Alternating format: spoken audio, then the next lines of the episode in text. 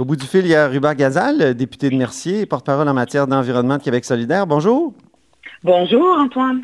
Et on va parler d'un sujet, euh, c'est notre sujet de prédilection, Ruba Gazal et moi, la, consigne, parce que on, est favorable à la consigne. Et puis, euh, c'est dommage, elle est affectée beaucoup. Elle aussi, elle a, attrapé le virus parce que j'ai jeté, Ruba, vous n'allez pas me croire, mais j'ai mis des choses au, recyclage.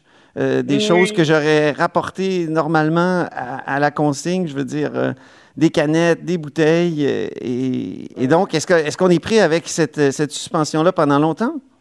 Bien, en fait, la suspension, elle a commencé dès qu'il y a eu les mesures euh, sanitaires d'urgence où les détaillants ont dit, ben là, avec toutes ces mesures-là, l'inquiétude de la propagation du virus, ben, on va arrêter de les reprendre.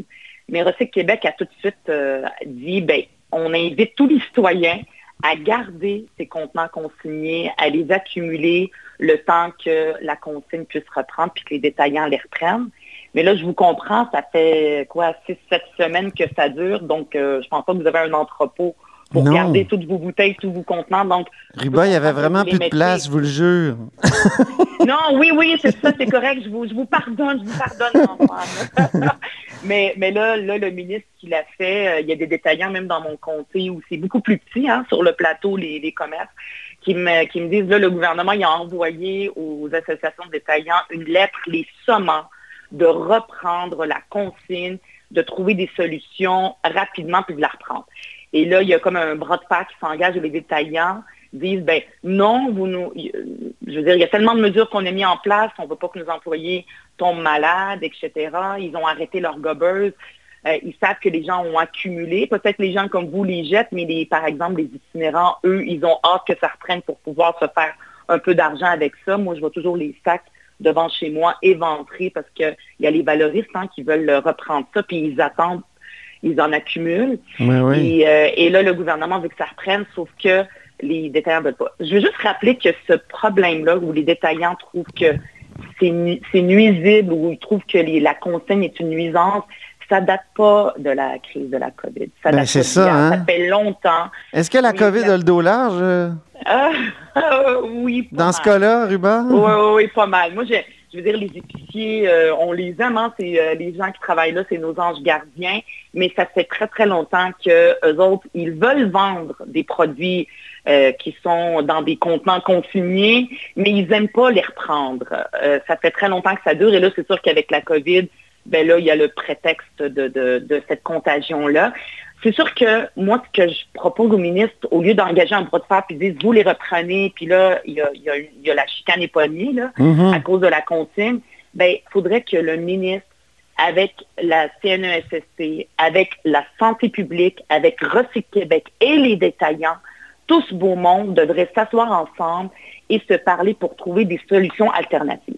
Parce mm-hmm. que c'est sûr, sur le plateau, c'est des petits commerçants qui ont euh, pignon sur rue, mais ailleurs, par exemple, il y a des détaillants, ils ont des grands stationnements.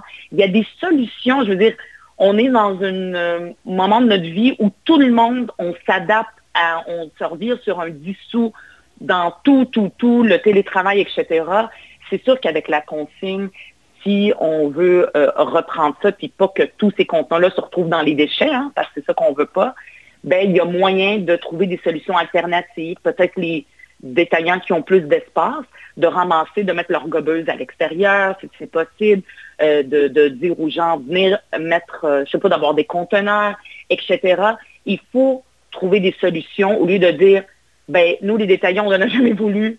Avec le COVID, on en va encore moins. Peu importe, on s'en fout qu'est-ce qui va arriver avec ça, puis là que ça se retrouve dans les déchets. Ça, ça, ça se peut pas. Ça, ça marche pas comme on s'est adapté dans toutes sortes de domaines, il faut qu'on s'adapte là-dessus. Puis en plus, moi, j'arrête pas depuis presque le début euh, de, du confinement, là, que j'ai interpellé le ministre, parce qu'il y a des gens, contrairement aux détaillants, qui, eux, en veulent. Ils les veulent, et ça, ça s'appelle les valoristes. Mm-hmm. Je parlais des gens qui passent dans les rues, qui en ce moment, euh, ils sont mal pris. Je veux dire, tout le monde, il y a tout le monde, il y a beaucoup de gens qui ont perdu leur emploi, mais les gens qui étaient déjà vulnérables à l'époque, avant, la, COVID, ben, ils le sont encore plus. Il y a les itinérants ou les gens qui, sont très vulnérables dans des maisons de chambre. Eux sont en train de les accumuler, puis ils ont hâte de pouvoir les donner et de avoir un peu d'argent, de se faire un peu de sous. Et ça, il y a un organisme qui s'appelle les Valoristes. Il y en a un à Montréal, il y en a un à Québec. Et eux, par exemple, tout l'été, ils sont en dessous du pont Jacques-Cartier. Puis qu'ils font, ils n'ont pas de gobeuse. Ils demandent aux gens de leur rapporter leurs sacs qu'ils ont accumulés. Ils les apportent, ils leur donnent l'argent. Puis les valoristes, là, en ce moment, ils n'ont pas assez d'argent.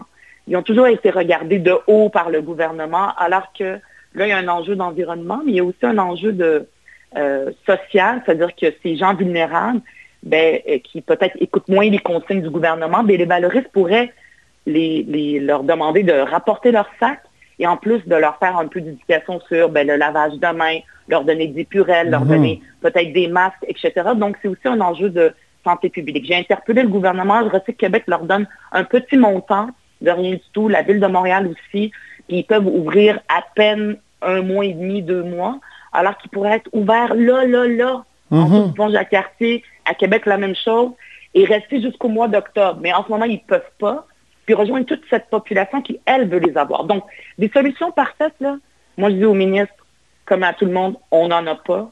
Il faut s'adapter, puis il y a des solutions qui existent en ce moment tout de suite, puis je l'invite très, très fortement à prendre contact avec les valoristes, à leur donner l'argent parce hmm. qu'eux veulent les ramasser, puis nos comptants, ben, ils ne se retrouveront pas aux déchets. Oui. Euh, Mais sinon, on recule en arrière. Est-ce qu'il n'y a pas les embouteilleurs aussi qui ont besoin de bouteilles, qui commencent à manquer de bouteilles, les, les, les brasseurs, par exemple? Exact. Eux poussent euh, pour le gouvernement parce qu'ils veulent, ils veulent avoir ces bouteilles-là. Euh, donc, tout à fait. Puis ça, c'est ça, c'est des emplois, etc. Donc, aussi, ils veulent les avoir parce que c'est toujours, ça coûte moins cher, c'est toujours mieux pour l'environnement d'avoir des contenants réutilisables que d'avoir euh, de, créer de nouveaux contenants à partir de la Mais à la décharge des, magasins, des, supermarchés, euh, moi, en tout cas, au supermarché où je vais, l'endroit où on déposait la consigne est occupé maintenant par un gardien qui dit aux gens de se laver les mains, tout ça. Donc, euh, c'est vrai qu'il y a une utilisation autre de cet espace-là. Mais ce que vous dites, au fond, Ruba, c'est ouvrez-vous, euh, mettez-vous une tente à quelque part dans le stationnement. Euh, on est au mois de mai, euh, oui, c'est ça. Exact, parce que moi, je vous le dis, là, je me fais interpeller par des épiciers ici dans mon comté, puis qui me disent, Ruban, on n'a pas d'espace, tout ça, mais là, les détaillants, c'est comme s'ils voulaient faire une, la même chose mur à mur. Personne ou tout le monde les ramasse. Ah oui, c'est ça. Trouver des solutions alternatives, il peut avoir des conteneurs à côté. On a beaucoup, on a usé de beaucoup, beaucoup d'imagination durant cette euh, COVID-là, puis je pense que ça va durer pendant un bout de temps. Mais le gouvernement ne nous avait pas annoncé qu'il créerait des endroits ou qui, ouvrirait des, comme des, euh, des, comptoirs où on pourrait aller euh, porter nos, bouteilles? Absolument, juste avant, avant la crise, c'est ce qu'il avait annoncé, puis il voulait commencer par un projet pilote. Bien, c'est sûr que ça, ça va être accéléré. Sauf que ça ne peut pas être fait demain matin, comme je vous dis, il y a les valoristes qui, eux, attendent d'en avoir. Ce n'est pas toute la solution, c'est une partie.